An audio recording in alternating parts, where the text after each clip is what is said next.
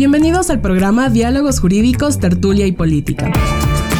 En este espacio abordaremos temas que van desde lo más coyuntural hasta lo más cotidiano. Conversaremos con docentes expertos para entender cómo funciona la política en nuestra sociedad, desde diferentes áreas del estudio de derecho. Únete a este emocionante viaje donde vamos a desaprender y volver a aprender constantemente.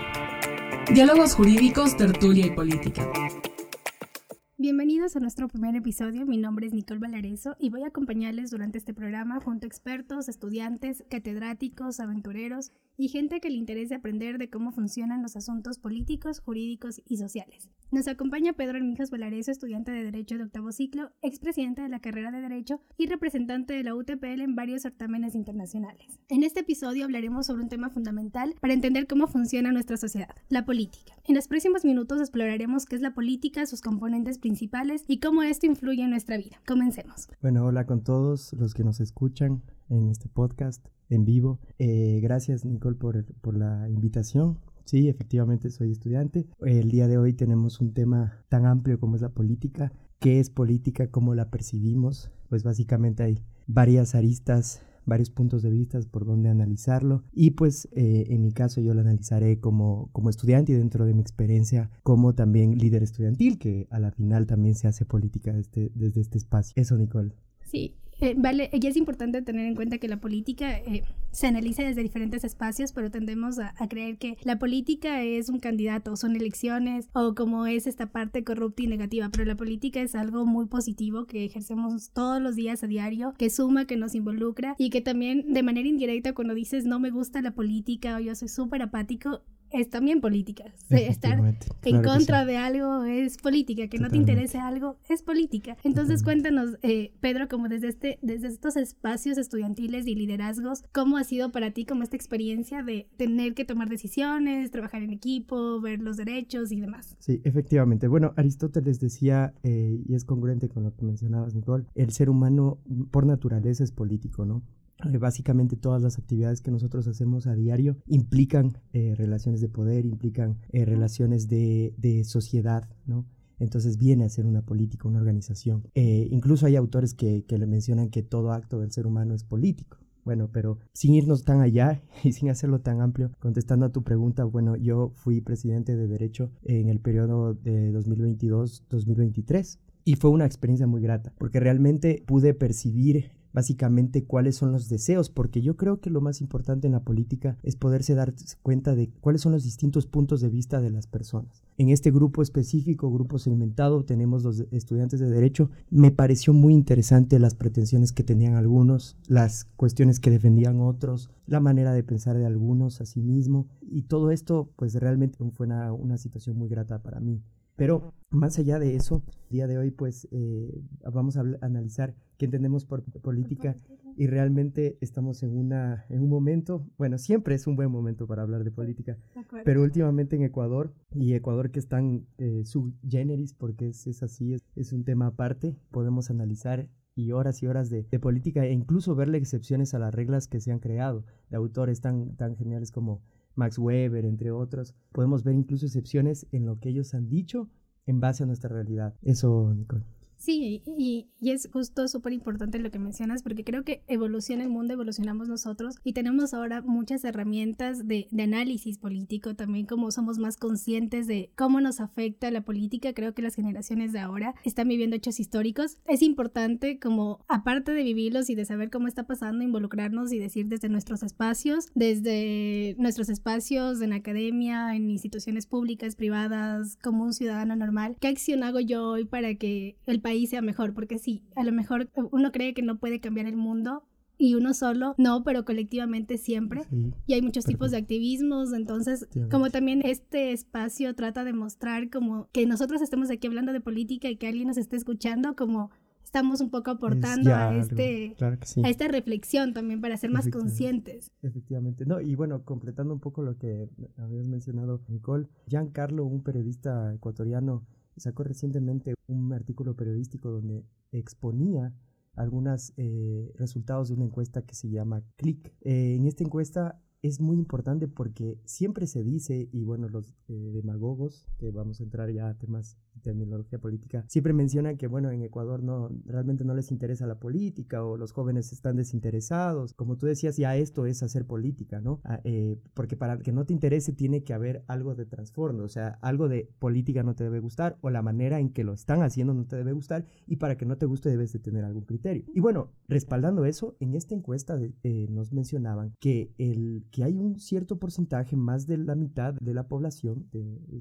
estudiantes, jóvenes, que efectivamente sí les gusta la política, están interesados e inclusive tienen una ideología ideología, otro término político donde pues confluyen ideas, que es un conjunto de ideas, un cierto forma incluso de percibir el mundo. Es la ideología y la política es tan amplia que es así, es la forma de percibir el mundo. Entonces, lo que a mí me parece muy importante y apasionante es que realmente las personas defiendan su punto de vista, la forma en que perciben las cosas, cómo deberían realizarse y lo defiendan con mucha convicción. Como tú mencionas, estos espacios ya nos hacen no incluso no solo interesados en la política, sino incluso hasta vamos más allá, somos defensores de derechos humanos, ponte por hacer esto, eh, por hablar sobre qué está mal en nuestro país, qué está mal incluso en la sociedad, eh, poder distinguir activismo desde diferentes sectores, eso es lo importante. La Corte Interamericana mencionaba en, el caso Bamaca Velázquez eh, y también Bedoya Lima que inclusive los periodistas son defensores de derechos humanos, los docentes son defensores de derechos humanos los estudiantes lo son. Entonces, eso me parece súper interesante y podemos sacar a relucir en este podcast un poco más. Sí, sí, sí, justo, Pedro. Todos participamos desde el poder de influir en la toma de decisiones de una sociedad y es lo como que se puede identificar como política como tal. El gobierno es la institución encargada de hacer cumplir las leyes y llevar a cabo las políticas públicas y la participación ciudadana para influir en la política, que la tenemos eh, súper clara de cómo votar, manifestarnos o formar grupos de presión. Entonces, para mí es súper importante siempre que hablamos de política, poder ser conscientes de todas estas personas que hacen activismo desde diferentes espacios, porque hay un activismo que está en las calles y que es evidente y que la gente sabe que pasa porque hay movimientos, porque hay bulla, porque hay marchas, porque hay desastres, porque es noticia. Y también hay otros activismos que están desde un escritorio tratando de cambiar el mundo y todos son igual de válidos. Y creo que también aquí hay un poco de debate en esto de que existen nuevas redes sociales y nuevos canales y nuevos mecanismos. Y a lo mejor muchos jóvenes, la gente generaliza y dice, los jóvenes no les interesa la política y están desde un tweet diciendo que no les parece, pero no salen a marchar. Pero tal vez como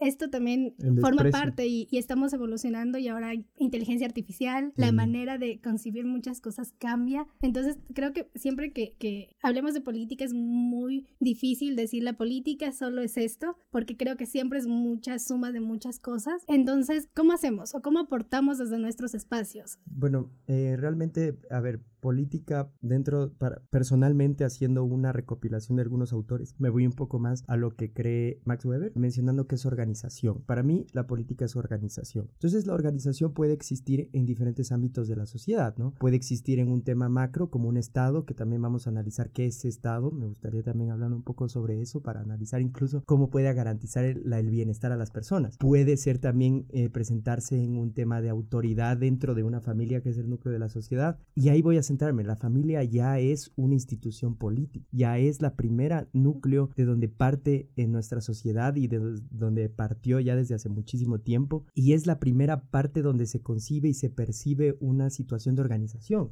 una situación de relación de poder. El feminismo, que es otra ideología, nos habla de pues siempre o, últimamente en ese tiempo se ha ejercido una relación de poder por parte del hombre, que sí, efectivamente sí se realizó, yo, creo lo mismo. Em, pero bueno, también tenemos otro sistema, matriarcado, también entonces donde la, madre tendrá pues la relación de poder. En algún momento pues vamos a tener en, cuando, cuando el hijo más bien tenga la relación de poder, eso no lo vamos a saber, pero ya son situaciones o distintas ópticas, ¿no? Ahí podemos percibir los diferentes ámbitos. Y y sobre, sí, o sea, em, la política evoluciona tanto y cada día que em, dependiendo incluso de la, de la magnitud de un tema en auge, eh, se mueve la política y comienza a hablar mediante las políticas públicas, que es la forma en que se materializa una idea, una política, una, un pensamiento que alguna persona tiene y se materializa. En el caso, por ejemplo, de la, de la inteligencia artificial, eh, ya el Consejo de Europa se pronunció acerca de que hay que regularizar la inteligencia artificial, hay que decir, está muy bien que se desarrolle la tecnología, que, que las personas puedan acceder a este nuevo mecanismo tan genial, tan, tan avanzado de que una máquina te cree información que a nosotros nos toma una semana, cinco días, lo hacen cinco minutos. Pero, el,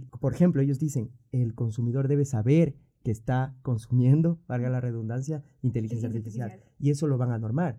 Entonces, ahí se mueve la política, o sea, eh, las políticas públicas ya son la última parte de todo. Y, por ejemplo, ahí, en, un ejemplo que ponías, Nicole, podemos analizarlo de esa forma. Sí, lo más importante es tener conciencia y reflexión de todo en general en la vida, como ser muy conscientes y muy críticos de lo que recibimos y lo que damos. Como siempre, replantearnos, ¿esto está bien? ¿Está bien porque lo dice todo mundo, socialmente está aceptado? O tal vez no está bien, pero ¿y por qué lo aceptamos?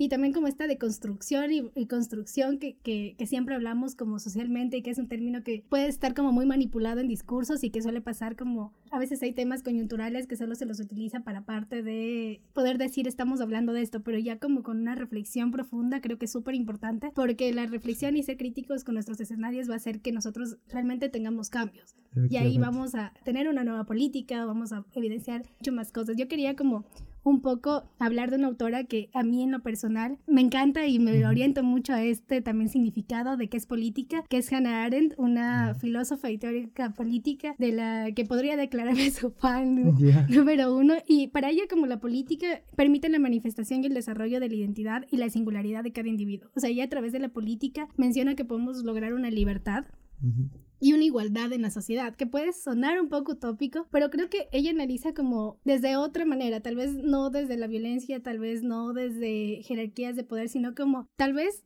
la política desde buscándola e interpretándola desde una manera individual va a lograr ser como vista de una manera global, que sí tenga un significado, que sí pueda generar, eh, que implique la participación activa y la acción conjunta de los ciudadanos en una esfera pública y luego en una esfera privada. Pero ella consideraba que el espacio público es donde se lleva a cabo la política y esto es esencial para la formación de una sociedad libre y democrática, que para mí es como también fundamental eh, tenerla en cuenta. Entonces, de aquí, otra cosa que, conversábamos y que me, me decía es que es importante como un poco hacer énfasis es del Estado sí. y hablar del Estado es hablar de un montón de, cosas y, y, desde un montón de perspectivas, pero claro, entendemos que el Estado es una institución central en el estudio de la ciencia política, esto muy académicamente viéndolo, que se encarga de regular y organizar la vida política de una sociedad, así como, como término.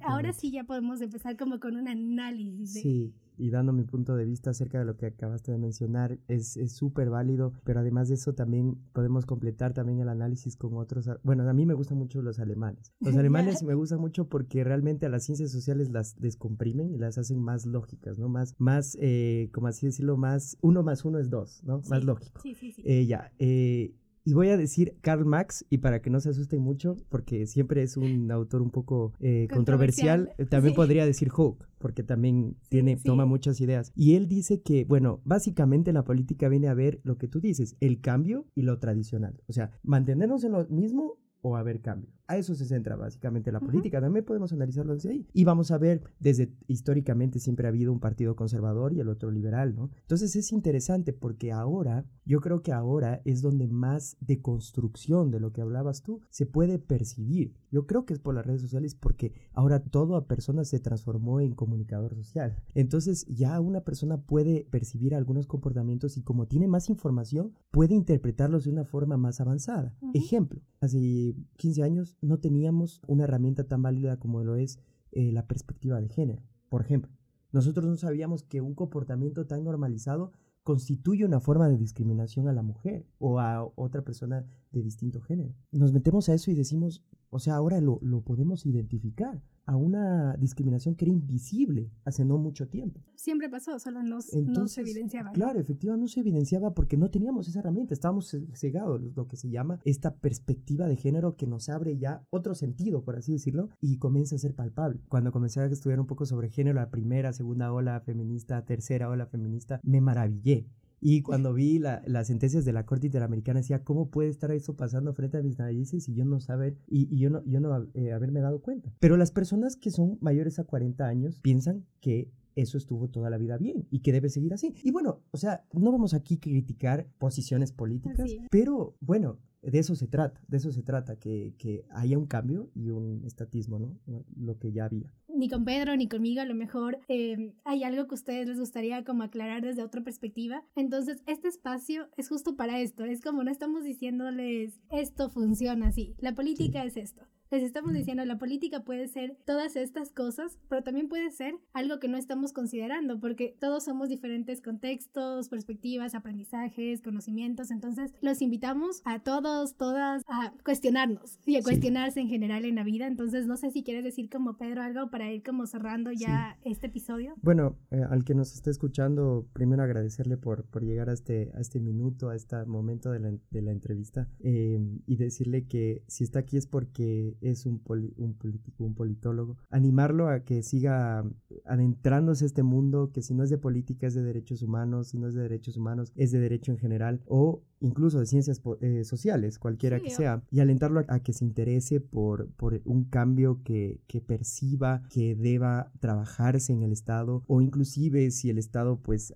eh, está realizándolo de la, de la mejor forma o concibe que, que, las cosas están dando de una buena manera, pues entonces alentarlo a que siga defendiendo su posición. Sí, seguro. Interesarnos en la política y lo que ocurre en nuestro país y el mundo es muy importante porque a todos nos brinda la oportunidad de participar en la toma de decisiones, conscientes e inconscientemente, proteger nuestros derechos y mejorar nuestra calidad de vida. Genial, nos vemos. Este ha sido nuestro primer episodio. De aquí vamos a tener una serie de episodios más. Todos cordialmente invitados. Los invitamos a seguirnos también en Instagram, arroba diálogos UTPL, en donde también compartiremos cápsulas informativas sobre temas coyunturales, cotidianos y académicos de gran utilidad para que todos entendamos cómo funciona la política sin tener un gran contexto. Esto fue todo y nos vemos en el próximo episodio.